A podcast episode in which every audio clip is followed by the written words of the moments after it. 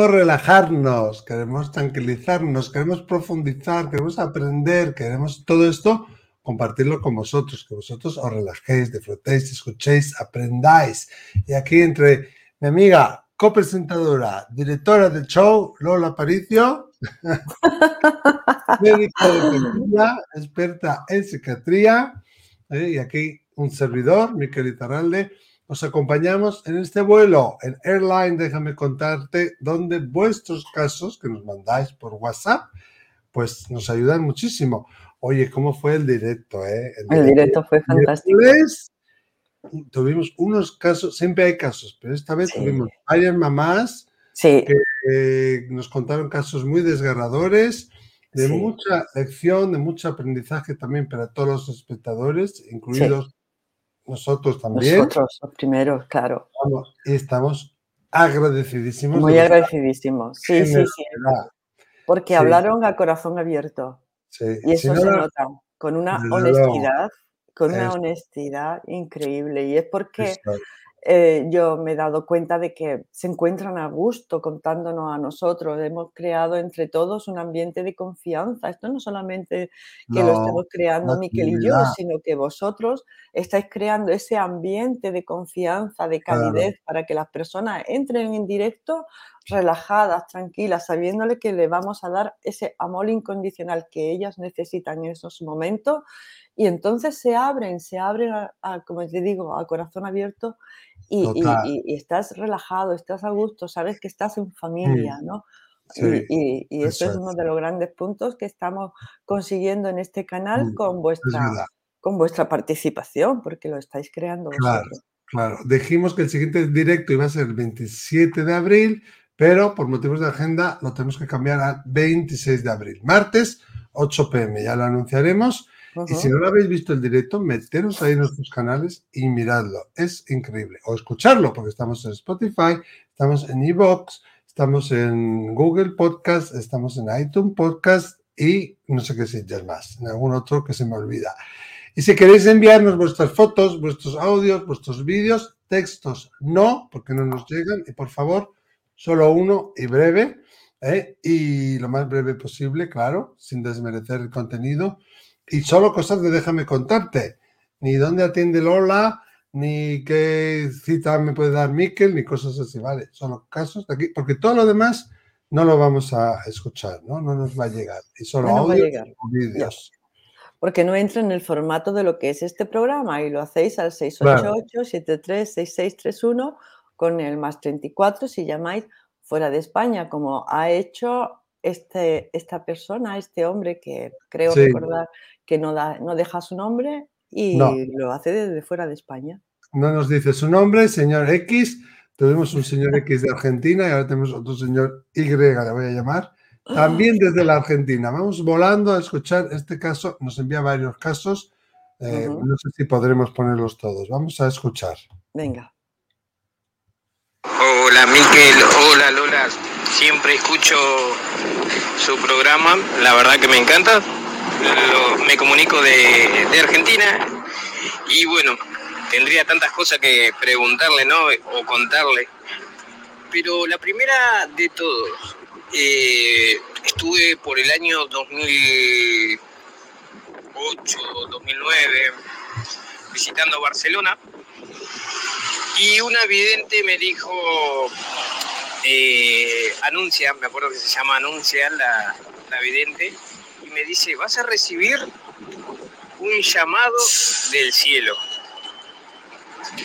En ese entonces eran las 9 de la mañana, yo iba en el bus pasando por, por Cornellá, cuando me suena el teléfono con el número cero, era el cero, un solo cero. En eso yo atiendo y lo único que sentí fue un estilo de ah, algo por el estilo y, le corté.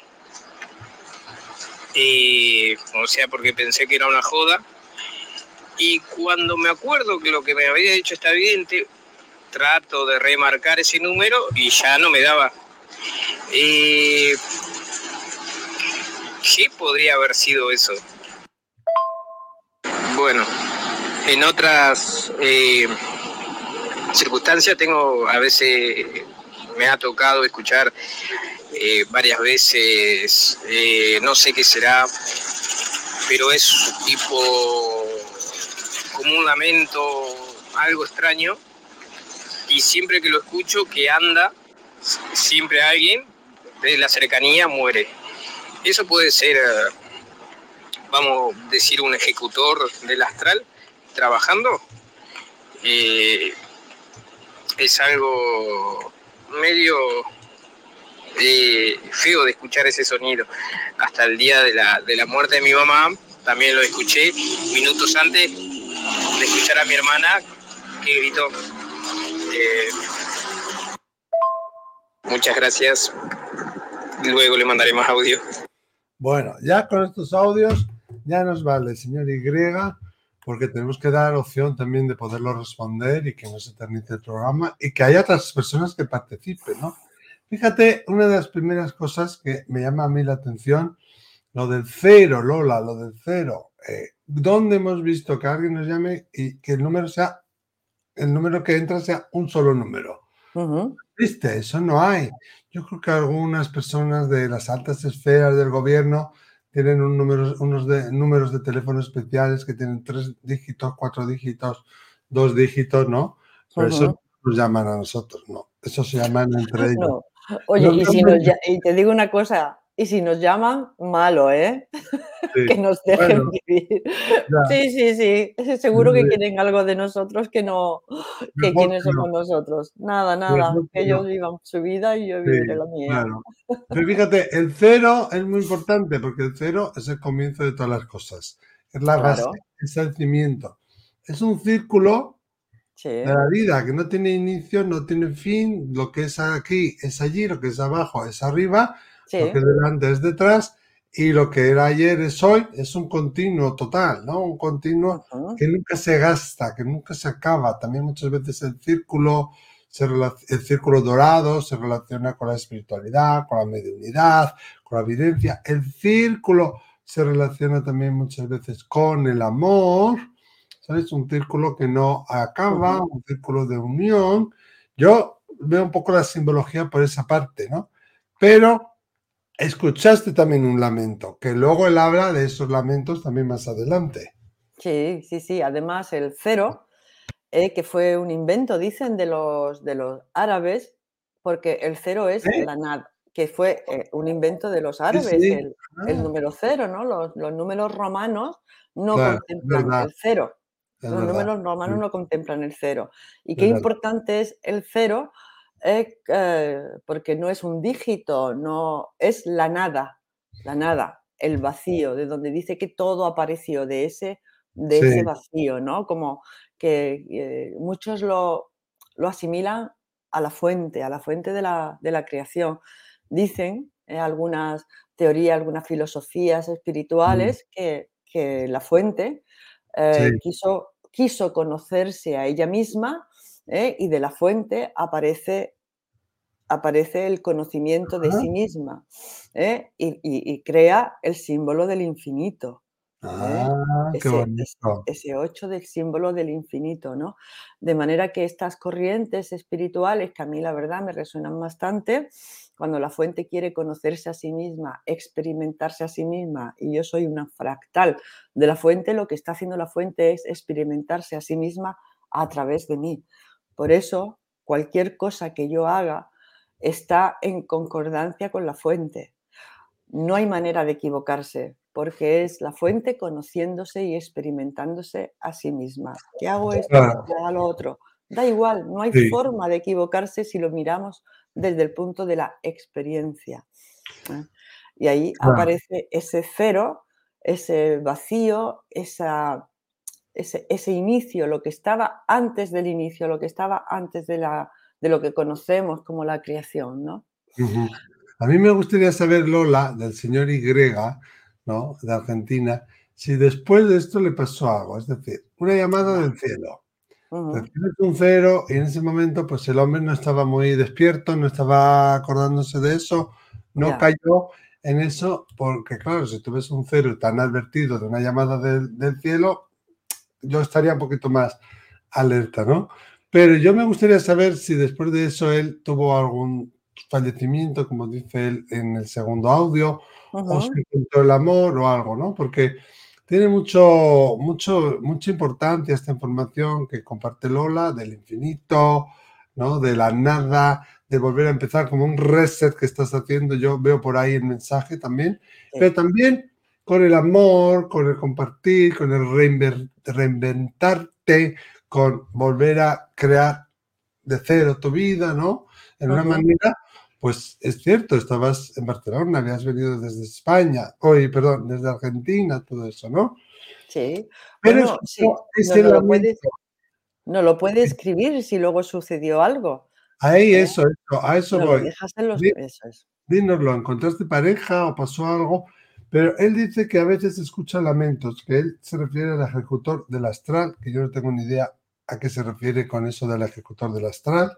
Quizá utilicemos distintos términos, pero yo pienso que lo que escuchaste en el teléfono después de que te llamaran con ese cero era también un lamento. Por eso quiero saber qué ocurrió, ¿no? Yo no sé si tú conoces los ejecutores del astral, Lola.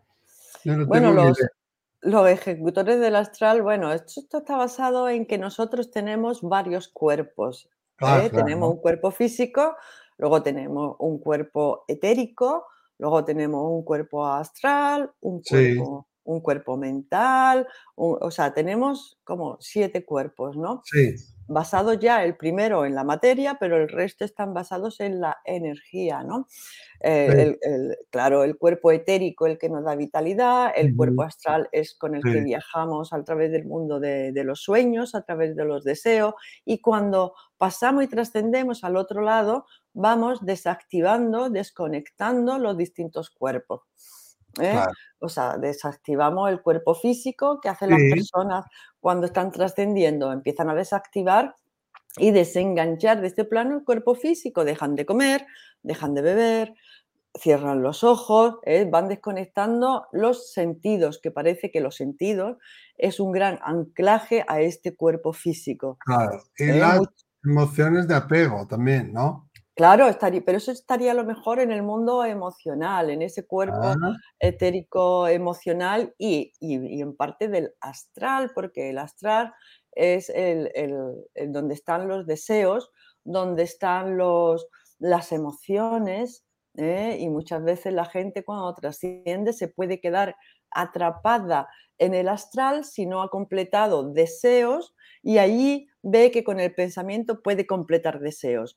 Es lo que Freud llamaba el inconsciente y cuando soñamos, Freud decía que todo sueño era una, uh, un cumplimiento de un deseo reprimido.